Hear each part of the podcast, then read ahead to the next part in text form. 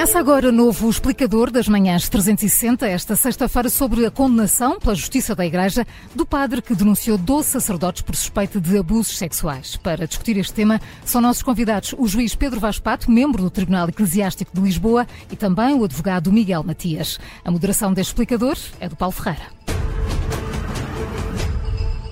Muito bom dia. A informação está no expresso desta manhã. O padre Joaquim Nazaré denunciou 12 casos de colegas suspeitos de abuso sexual a crianças. Um deles, dos acusados, Nuno Aurélio, avançou com uma queixa-crime contra Joaquim Nazaré e a Justiça Eclesiástica deu-lhe razão, condenando o denunciante. Isto é a história contada de forma muito rápida para enquadrar os nossos ouvintes. Eh, Pedro Vaz Pato, bom dia. Obrigado por, ter, por estar neste explicador. Eh, o que eu lhe pergunto, eh, é membro do Tribunal Eclesiástico de Lisboa, é se se uh, a Justiça da Igreja uh, investigou de alguma forma a denúncia feita por Joaquim Nazaré uh, para averiguar se tinha sustentação ou não. Olha, eu não, eu tenho razão, eu sou juiz do Tribunal Eclesiástico, mas eu estou em representação do Tribunal e não, claro. não tenho conhecimento, além da, da notícia a que fez referência, não tenho conhecimento dos pormenores do, do processo. queria apenas dizer o seguinte: admito que esta condenação eh, tem algum fundamento. Eh, e, eh, e, o fundamento poderá ser este. Para fazer uma denúncia de um crime tão grave, um crime que representa hoje, no contexto em que vivemos, talvez o estigma maior, ou dos maiores, que pode recair sobre uma pessoa, seja ela sacerdote ou não, é preciso ter fundamento, não é? É preciso ter algum fundamento sólido. Não significa que a pessoa, quando faz a denúncia, tenha provas, no sentido ter certezas. As certezas servem para uma condenação, eh, não para uma denúncia. Para uma denúncia é preciso que haja um fundamento, um fundamento minimamente sólido. Ehm, e, eh, e portanto, não, não, acho que as pessoas não devem ficar a pensar que todas as, todas as pessoas que têm denunciado situações destas eh, às instâncias eclesiásticas e ao Ministério Público virão a ser condenadas. Não é isso. Quando haja um fundamento sério, não há uh, motivo para condenação. Mas uh, também é preciso ter em atenção o seguinte: há regras de sigilo, portanto, precisamente porque uh, os indícios que levam a uma denúncia não são necessariamente prova e depois podem não se verificar e não se provar e, portanto, levar à absolvição da pessoa acusada, deve ser respeitado o sigilo quer no foro eclesiástico, quer no foro civil, precisamente para evitar que se eh, crie esta mancha que é indelével, em grande medida, eh, sobre a reputação da pessoa, de uma pessoa que depois venha a ser absolvida. Pode ter acontecido isto, pode ter acontecido isto. Uhum. E se assim foi, eh, compreende-se a condenação. Uhum. Eh, Miguel Matias, bom dia, bem-vindo também a este explicador. É advogado, ehm, como é que, como é que olha para, para este caso, com a informação que é pública e que foi tornada pública hoje? Muito bom dia, bom dia a si, ao Dr. Pedro Vaz e a todos os ouvintes. Eu não conheço também o caso eh, e não posso fazer grandes eh, juízos de valor sobre aquilo que não conheço. Agora, o que nós sabemos, e são, são quase paradigmas, eh, são as grandes dificuldades de obtenção de prova neste tipo de, de criminalidade. Esta criminalidade muitas vezes, não muitas vezes não, quase sempre, ocorre, portanto, entre a vítima e o, e o alegado agressor, e por vezes eh, as circunstâncias são de eh, uma prova contra uma prova. Claro que o direito, o direito penal hoje, por fruto de, de, da evolução da própria ciência criminal e, portanto, e do direito que o acompanhou, naturalmente que tem mecanismos para recolha dos indícios que são muito precisos, portanto, que são muito mais exatos e que permitem ultrapassar aquilo que são os segredos das vítimas, eh, portanto, os receios da própria, do próprio castigo social, quando estivermos a falar de casos de, de abuso ou de alegado de abusos eh, de, de, de, seres do mesmo sexo eh, e do temor reverencial que muitos deles ainda comportam.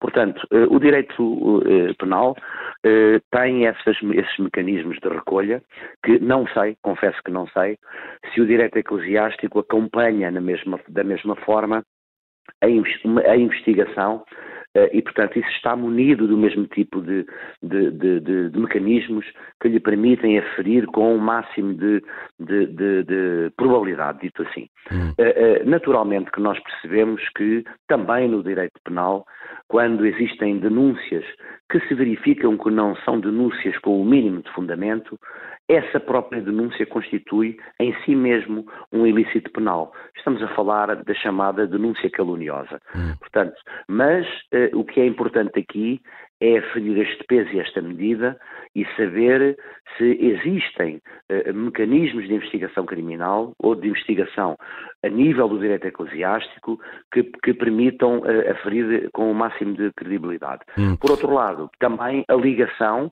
entre eh, os dois direitos, isto é, o direito, o direito penal, o direito penal uhum. e o direito canónico. Portanto, isto são questões que se colocam. Eh, agora, quando, quando não há mínimos de fundamento, eh, naturalmente que eh, as punições devem ser efetivas, como é óbvio. Agora, resta, resta saber é se elas foram bem investigadas.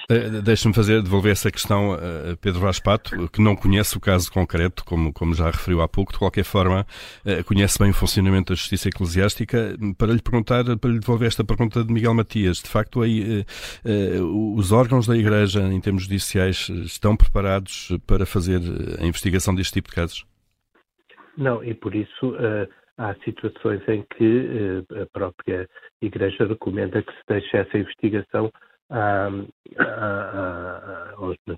entidades civis, portanto, porque de facto não há esses elementos, não é? Prova científica, que também pode recorrer e também já tem, portanto, a, Justiça Eclesiástica também já tem recorrido ao Instituto de Medicina Legal para uh, fazer prova de algumas situações em que, em que isso pode ser, pode ser relevante. hum. Mas uh, hoje em dia o, que, o critério que deve presidir estas coisas é de cooperação entre a ordem canónica e a ordem civil. Portanto, há situações em que uh, se deve deixar à ordem civil a investigação. Mas, uh, de qualquer modo, uh, muitos destes casos, aliás, a grande maioria dos casos que têm sido agora investigados na ordem canónica já estão prescritos, portanto, pela ordem civil. Portanto, há uma situação em que se verifica a prescrição de acordo com as, com as regras do processo penal eh, e não eh, de acordo com as regras da legislação canónica. Do direito canónico. Em relação à qual, hum. portanto, a, Uh, Pedro Vasco, deixa-me colocar uma questão. Eh, já, já há pouco aflorou hum, ou de leve esse tema. Será que este facto ou estes factos, a condenação de alguém que faz denúncias, não pode de, de facto passar a ideia de que a Igreja dar um sinal errado a eventuais denunciantes de que podem sofrer consequências então, da Igreja? Há esse perigo e eu, eu uh, quis salientar isso, quer dizer, uma condenação destas não pode significar uh, que as pessoas fiquem com receio de denunciar, uh, porque a condenação justifica-se se não há um mínimo fundamento. E depois há esta questão que eu, que eu referi, quer dizer, se for respeitada a regra do sigilo, a pessoa não, mesmo que venha a ser absolvida, não se chega a saber assim publicamente. Está a falar o sigilo da denúncia da prática de, de abusos sexuais. Como? Está, quando, quando fala, quando sublinha a necessidade sim, sim, de sigilo, sim, é o sigilo das denúncias de, de, de eventuais práticas de, de, abusos sexuais. Sim, sim, sim. Mas na, na não a publicidade desta sentença agora. Como? Não a publicidade desta sentença, desta condenação eu por difamação. Digo, portanto, eu falo claro. da, da, do sigilo em relação a toda a fase de investigação uhum. fazem que ainda não há, pode haver suspeitas, mas ainda não há certezas. E precisamente se não se vem a verificar essas certezas, convém que não se chegue a, a conhecer a, o facto de ter havido uma denúncia. Uhum. Miguel, Miguel, Matias, há pouco falava desta articulação entre aquilo que, que, que é o, o, direito canónico e o direito civil, se quisermos, uh, e a articulação do, do, dos dois órgãos. Um, essa articulação da experiência que, que, que tem como advogado, uh, o Miguel Matias foi advogado dos jovens da Casa Pia, não, obviamente aqui nenhuma ligação à Igreja, num processo também que, que, esteve ligado a abusos sexuais. Da experiência que tem, essa ligação funciona de alguma maneira ou são direitos concorrenciais? Eh, eles não são direitos concorrenciais, como é óbvio, portanto, quer um direito, quer o outro, tendo, tem por fim a realização da justiça. Eh, portanto, e elas devem ser efetivas e, é, e, o direito canónico, naturalmente, que ele próprio influenciou muito ao longo da história, portanto, todo o direito civil, eh, de lato senso, e naturalmente o direito penal. Vemos isso até no próprio fim das penas no direito penal. Agora, deixe-me só uh, uh, dizer uma coisa que uh, o Sr. Pedro Vaz Pato referiu e que, e que, tem a ver com o seguinte. Um, em algumas circunstâncias, aliás, até lhe posso dar exemplos, porque é público e as sentenças são públicas, porque se fazem uh, sempre, a justiça faz sempre em nome do povo, uh, e naturalmente que a justiça canónica também deve ser assim, em nome, em nome da, da, da Igreja e dos crentes. Uh, portanto, nós também não podemos esquecer de uma coisa muito importante. Este caso, se bem, se bem percebi, terá ocorrido numa altura em que ainda a Igreja não teria aberto o seu, o seu coração e, a sua, e para esta verdade. Eh, portanto, o Papa Francisco, antes uh, o Papa Bento XVI, uh, claro, muito importante, e depois o Papa Francisco ainda não tinham conseguido imprimir a dinâmica que hoje se, se, se conseguiu. Mas deixe-me só dar-lhe um exemplo e dizer-lhe o seguinte. Neste processo que referiu, processo Casa Pia, um, a prescrição, uh, que o Dr. Pedro Vaz Pato referiu, a prescrição em si mesmo uh, é, uma, é uma, é uma, uma consequência que o direito atribui para, para, para, para, para, para o decurso do tempo face aos factos, como é óbvio. Uh, um, nós tivemos situações, e elas são públicas, de pessoas que foram primeiro, portanto, investigadas, políticos que nós conhecemos, de renome, que foram investigados e cujos procedimentos, eh, eh, portanto, finais do Ministério Público resultaram em arquivamentos resultantes da prescrição.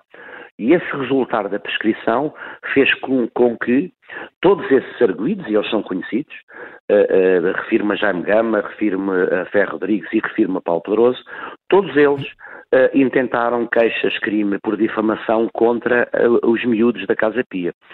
Todos esses processos, todos esses processos foram uh, uh, arquivados, aliás, foram os miúdos absolvidos, porque se entendeu que naquela circunstância em que foram feitos os relatos, muito difícil, uh, portanto, não existia qualquer ânimos difamandi, isto significa que eles apenas relataram aquilo que era a sua verdade. E mais, o, o, se não existisse o mínimo de de profundidade, ou lá, naquilo que estava a ser relatado, ou se existisse alguma orquestração por parte de adultos, certamente que os factos não iriam ser relatados com essa temporalidade, isto é, não iriam cair na prescrição. E por isso nós temos que distinguir claramente aquilo que é a investigação que resulta, eh, que conclui pela falta de indícios, e a investigação que culmina pela, pelo arquivamento, pelo decurso do prazo. São da, circunstâncias da muito são diferentes.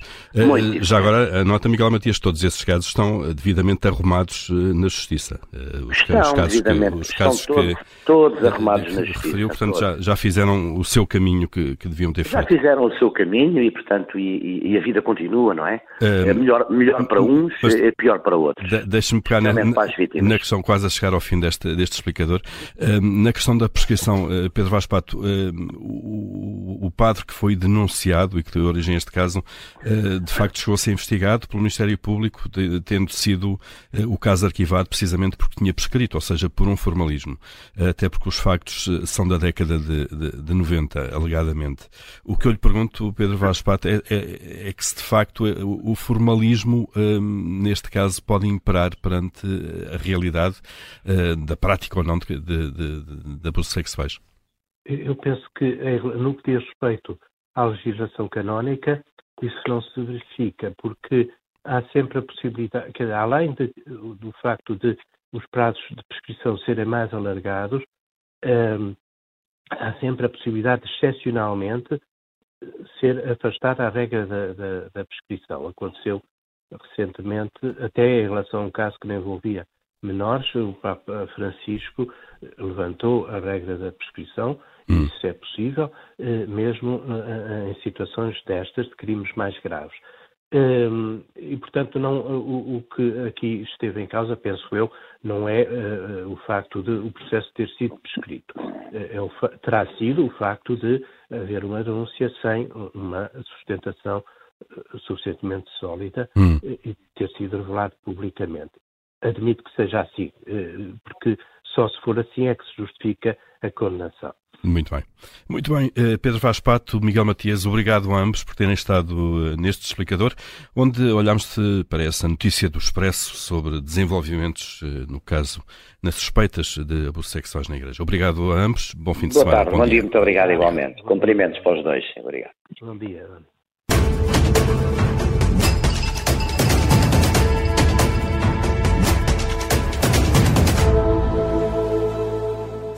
Rádio Observador.